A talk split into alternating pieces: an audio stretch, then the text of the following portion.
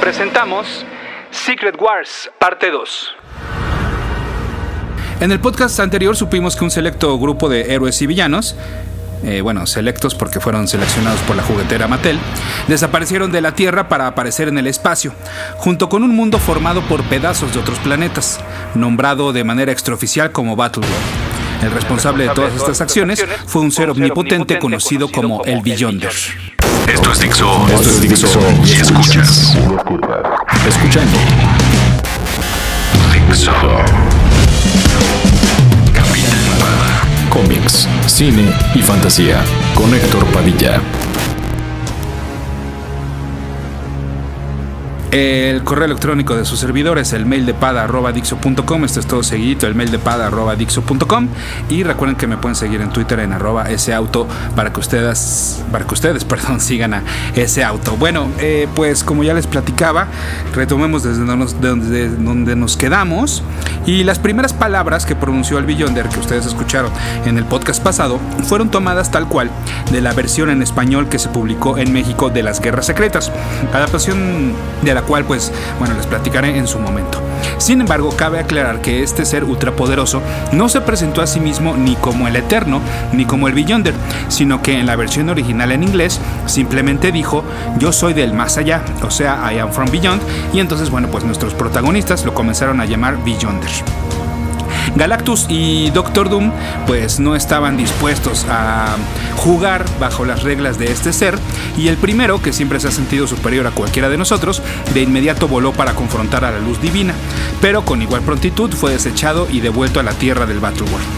Doom iba detrás de este y la misma explosión lo rebotó, aunque bueno, no quedó tan fregado como el señor Sote de azul y morado. Mientras los demás veían que el poder del Beyonder era cosa seria, las ahora famosas máquinas blancas los descendieron al Battleworld y una vez más, como será una constante en esta historia, pues hubo discrepancias entre un grupito y otro. Por ejemplo, eh, pues Magneto, ante el continuo rechazo de los demás héroes, prefirió jalar por su lado y buscar un lugar donde quedarse. El resto decidió elegir al Capitán América como su líder. Y del lado de los villanos, Doom quiso guiarlos, enfrentándose a varias negativas, por lo que también decidió alejarse, tomando prestada una nave, la cual fue derribada por Kang.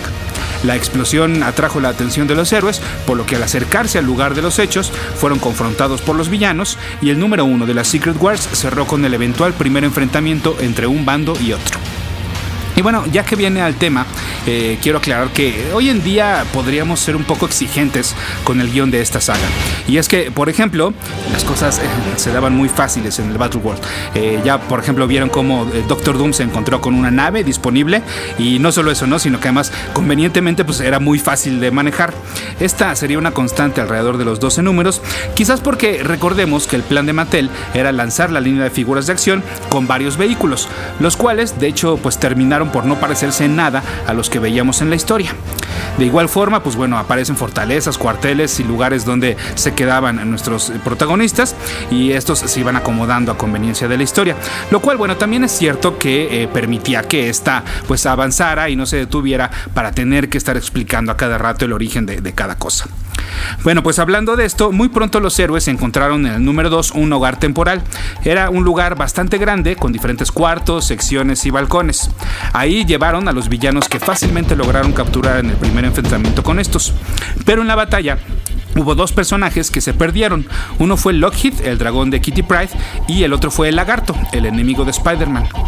Magneto para estas alturas ya también había encontrado entonces un lugar para eh, convertirlo en su refugio y el Doctor Doom regresó al cuartel de los villanos en lo que estos se encontraban fuera combatiendo a los héroes. Ahí reactivó a Ultron, quien había sido derrotado por Galactus cuando el robot le quiso plantar cara y bajo las órdenes del Laderiano sometió a los malos para que entonces ahora sí quedaran a su mando. Y es que, pues los villanos, sí, con esta mente cuadradota de villanos simplones, lo que ellos sí querían era encargarse de eliminar a los buenos para que entonces el Beyonder les cumpliera sus caprichos. Doom, que siempre él sí piensa eh, eh, fuera de la caja, ¿no? Eh, más bien lo que él quería era quedarse con el poder del Beyonder. Y hablando de poder, bueno, pues también para estas alturas, Galactus, ya recuperado de su osadía, se había fijado en uno de los montes de Battleworld y estaba haciendo una serie de movimientos que para aquellos que ya lo conocían no eran buenas noticias.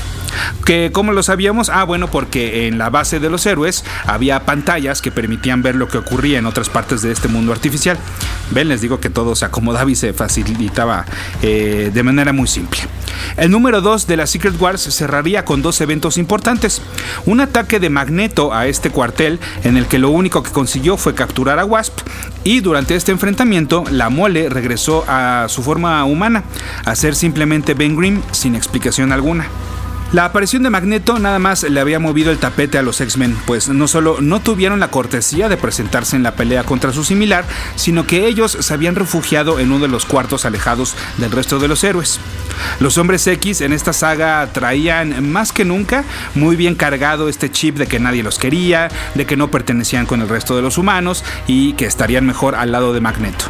Esta conversación fue captada por el hombre araña, quien paseaba en los interiores de la fortaleza, por lo que pronto ocurriría lo que se anticipaba en la portada del número 3 de Secret Wars. Spider-Man pelearía contra los X-Men. Pudo darles batalla por unos cuantos paneles, pero cuando decidió mejor retirarse, en primera para advertirles a los demás que estos se querían ir con Magneto, y en segunda para buscar refuerzos, se encontró con Reed Richards y ya no se acordó nada de lo que había pasado eh, hace unos minutos. Lo que pasa es que el canijo profesor le había borrado la memoria temporal a Peter Parker, acto del cual, pues bueno, de hecho no se sentía muy orgulloso, pero sí creyó en ese momento que era necesario así como era necesario dejar lo más pronto posible ese lugar. Su némesis del otro lado de Battleworld se echaba un choro de cómo los mutantes debían ser respetados, de cómo sus acciones eran malinterpretadas y de que él no era el monstruo que todo mundo pensaba que era. Esto le provocó un cosquilleo a Janet Van Dyne, por lo que casi de inmediato Magneto y la avispa acabaron besándose. Y en el tercer frente de batalla, el lugar ahora llamado Doombase, el líder le daba superpoderes a dos mujeres comunes y corrientes. Eh, ¿Cómo?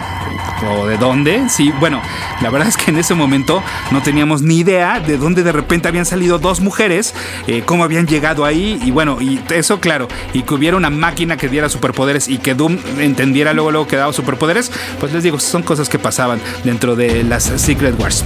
Y es más, de hecho, bueno, cuando uno de los villanos le pregunta al Doctor Doom que de dónde habían salido estas mujeres, este tipo ni peló su pregunta y se siguió derecho. Total que bueno, una de estas humanas se convirtió en Volcana cuyo nombre prácticamente lo dice todo y su superpoder se basaba en el fuego. Y la otra en Titania, con una fuerza descomunal. La primera casi de inmediato se sintió atraída hacia el acomplejado Molecule Man y la segunda quiso medir qué tan fuerte era y retó al Absorbing Man en una relación de odio-amor que duraría varios años.